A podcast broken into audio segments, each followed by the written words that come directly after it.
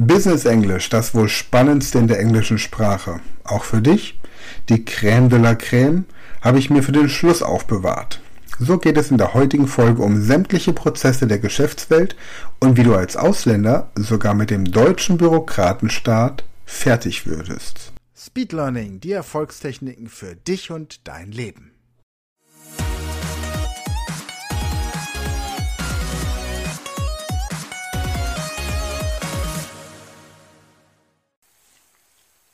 Herzlich willkommen zu Englisch lernen in 100 Stunden oder in dem Fall in 10 Wochen oder auch 10 Tagen, wenn du richtig Gas gibst, aber muss ja gar nicht sein. Wir sind bei der fünften Folge und der letzten Folge dieser Staffel. Wir werden noch die Lektion 9 und 10 des äh, Powerkurses Englisch entsprechend hier vorstellen. Hier geht es jetzt tatsächlich ums Business. Lektion 9a, da geht es darum, was der Unterschied zwischen formellen und informellen E-Mails ist. Es wird erklärt, wie man eine E-Mail richtig beginnt, wie man eine E-Mail entsprechend formuliert und natürlich, wie man die E-Mail abschließt. Ähm, hier hast du die Möglichkeit, jetzt deinen Sprachlernpartner zu bitten, dir fünf reale E-Mails an fünf verschiedene Adressaten anonymisiert zur Verfügung zu stellen, damit du einfach die Begrüßungs- und Schlussformeln miteinander vergleichen kannst. Und dann formulierst du anschließend eben auch entsprechend eigene E-Mails auf Englisch an verschiedene Adressaten aus deinem Alltag. Vielleicht mal ein Freund, vielleicht mal eine Bekannte oder ja, irgendjemand, der ähm, beim Amt arbeitet, gibt ja da unterschiedliche Möglichkeiten. Dann Lektion 9b nochmal so ein bisschen die Struktur. Wie beginnt man die E-Mail korrekt im Business? Wie beendet man eine Business-E-Mail korrekt? Damit du dich da auch in Zukunft nie wieder ähm, blamierst und vor allem, dass dein Adressat auch merkt, dass du nicht unbedingt nur mit Übersetzungsprogrammen gearbeitet hast. Dann Lektion 9 Teil C. Lektion 9 geht komplett in die E-Mail-Korrespondenz. Wie macht man Arrangements, also Verabredungen? Wie wird auf Englisch in einer E-Mail ein Termin vereinbart? Was formuliert man? Wie fragt man das? Wie antwortet man drauf? Und auch hier geht es darum, dass du mindestens fünf geschäftliche E-Mails auf Englisch an verschiedene Adressaten aus deinem Kollegen- oder Kundenkreis formulierst, um einen Termin zu vereinbaren oder einen Termin zu verschieben. Und lass auch dann dein Sprachtandem hier Korrektur lesen. Denn dann, wenn du dein Sprachtandem damit ins Boot nimmst, und nicht einfach nur mit DeepL oder Google Übersetzer oder dem Pons Übersetzer oder welches Übersetzungsprogramm ihr auch immer in der Firma verwendet, du dich darauf ähm, verlässt. Das merkt man einfach, wenn ein, ein schriftlicher Text einfach nur mit diesem Übersetzungsprogramm übersetzt wurde. Ja, also Muttersprachler merken das. Nicht-Muttersprachler merken es vielleicht nicht immer. Dann haben wir nochmal die allgemeine Art, wie man E-Mails richtig organisiert. Also es gibt ein, ein äh, tieferes, einen tieferen Einblick speziell in die Durchführung und Organisation von E-Mails. Ja? Also wie beginnt man den ersten Absatz, nachdem man die E-Mail begrüßt oder in der E-Mail begrüßt hat. Wie kommt man dann auf das eigentliche Thema zu sprechen? Wie geht man mit Einwandbehandlungen um? Und wie kommt man dann zum Schluss eigentlich auch zum Abschluss? Also und hier geht es auch wieder darum, fünf geschäftliche E-Mails auf Englisch mit verschiedenem Ziel. Und hier geht es darum, die Struktur einzuhalten, Formulierungen aus den Teilen 9a bis d zu verwenden und dann auch wieder dein Sprachtandem mal drüber gucken zu lassen, damit das auch wirklich professionell und ähm, für dich dann irgendwann routiniert funktioniert. Dann haben wir die Lektion 10. Also, mir hat mal jemand gesagt, der eine eigene Sprachschule hat, dass man ungefähr auf dem Niveau B2 ist, wenn man diese ganzen Lektionsteile durchgearbeitet hat. Und in Lektion 10, Teil A, geht es jetzt um Business Phone Calls. Also es geht darum, dass man geschäftliche Telefonate führen kann, indem man einen Termin vereinbart. Es geht nicht darum, jetzt äh, im Fundbüro anzurufen oder im Hotel ein Zimmer zu reservieren, sondern wirklich professionell eine Terminvereinbarung oder einen Termin zu verschieben, ein Telefonat entgegenzunehmen. Und hier geht es dann darum, für die fünf wichtigsten Telefonsituationen, die du bei dir im Geschäft hast, einen Telefonleitfaden mit Aussagen, Fragen und Einwandbehandlung zu erstellen und mit deinem Sprachtandem entsprechend diese Texte so zu formulieren, dass sie auf den Punkt ankommen beim Gesprächspartner. Und es ist wichtig, dass wenn du dich äh, bei E-Mails oder im Telefonat an den E-Mails, die du bekommst oder den Anrufen, die du bekommst, orientierst, dass du immer darauf achtest, dass du dich nur an Menschen orientierst, die Englisch oder Französisch, Spanisch, Italienisch, Russisch, welche Sprache du lernst, ähm, als Muttersprache haben. Denn wenn du beispielsweise einen, einen Italiener kopierst, der mit dir Englisch spricht, dann kann es sein, dass da eben Fehler drin sind und deswegen ist der Sprachlernpartner einfach so wichtig.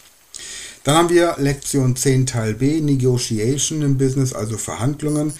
Hier geht es jetzt darum, dass du zum Beispiel aus der Produktion heraus mit jemandem verhandeln musst über Abnahme von Stückzahlen, über Versandkosten, über Preisnachlässe und sowas. Und auch hier Erstelle für die fünf wichtigsten Preis- und Produktverhandlungen einen Gesprächsleitfaden mit Aussagen, Fragen, Einwandbehandlung und auch hier nimm dein Sprachtandem mit ins Boot. Wenn ihr bis hierhin schon miteinander gearbeitet habt, dann sollte die Vertrauensbasis mittlerweile auch so stark sein, dass ihr wenig Geheimnisse ähm, habt, weil ihr einfach wisst, dass ihr einander vertrauen könnt. Natürlich ist dein Sprachlernpartner auch angehalten, internas vertraulich zu behandeln, das ist klar. Macht notfalls da ein Letter of Agreement. Das geht ja alles. Dann haben wir Teil C der Lektion 10. Hier geht es um Human Resource Management. Also wie lernt man mit schwierigen Menschen umzugehen? Ja? How on earth can I learn to deal with difficult people? Darum geht es hier.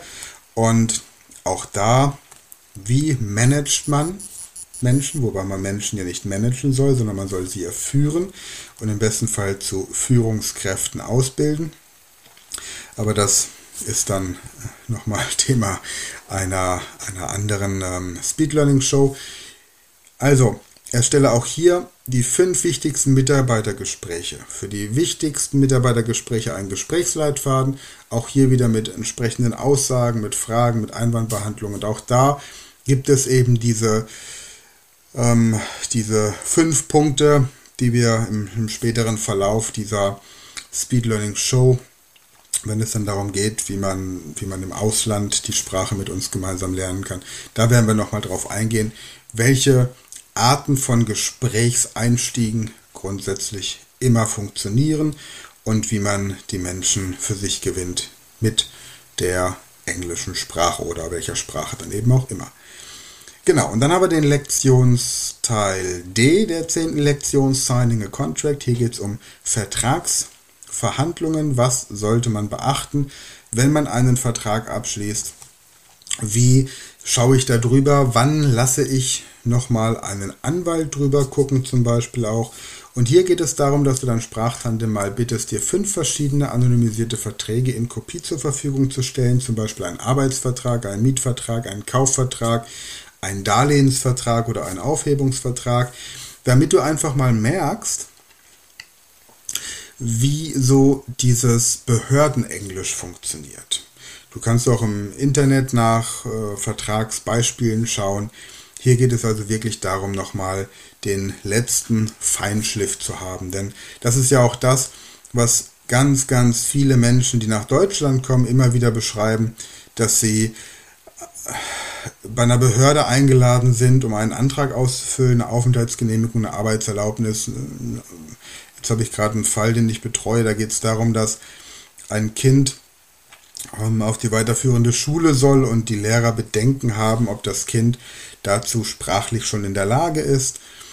Ähm, lass dir da einfach auch Unterstützung geben durch dein Sprachtandem und wenn du diese zehn Lektionen gemeistert hast, dann hast du ungefähr zehn Wochen Zeit gebraucht. Und jetzt passiert, jetzt ist etwas ganz, ganz Wichtiges. Wenn du so einen Kurs abgeschlossen hast, dann tendiert man dazu, mit dem Lernen aufzuhören. Man tendiert dazu, faul zu werden. Und das ist die ganz, ganz große Gefahr. Du solltest deine Sprachkenntnisse, egal ob auf Deutsch, also in deiner Muttersprache oder in deinen, deinen Fremdsprachen, die du lernst, immer kontinuierlich weiter aufbauen. Es ist ein permanenter Lernprozess. Ansonsten geht es dir irgendwann wie einem Musiker, der mal fünf Lieder gelernt hat oder zehn Lieder und mehr Lieder einfach nicht spielen kann. Nein, der, der Wortschatz, das Repertoire sollte immer mehr werden. Das ist gut für dein Gehirn, das ist gut für dein Selbstvertrauen, das ist gut für deine soziale Akzeptanz, für, für ja, deine Persönlichkeit. Du machst dich zu einem interessanten Menschen, wenn du permanent wächst. Und Wachstum ist natürlich, die ganze Natur wächst ständig. Und von daher sorge dafür, dass du ein gutes Vorbild in der Natur bist. Dann sind wir hiermit mit der zweiten Staffel des, äh, der, Pod, nicht der Podcast, der Speed Learning Show, ähm, Englisch lernen 100 Stunden durch. In der dritten Staffel werden wir das Avatar-Training kennenlernen. Dazu schon mal hier der Cliffhanger. Ansonsten schön, dass du dabei warst und Gib uns gerne ein Feedback, wie du mit den Kursunterlagen klarkommst. Bis dann, alles Gute. Ciao. Das war eine neue Folge der Podcast-Reihe Speed Learning, die Erfolgstechniken für dich und dein Leben. Und wenn du auch Teil der großen Speed Learning Community werden möchtest, dann gehe jetzt auf unsere Website speedlearning.school, registriere dich und werde Speedlearner.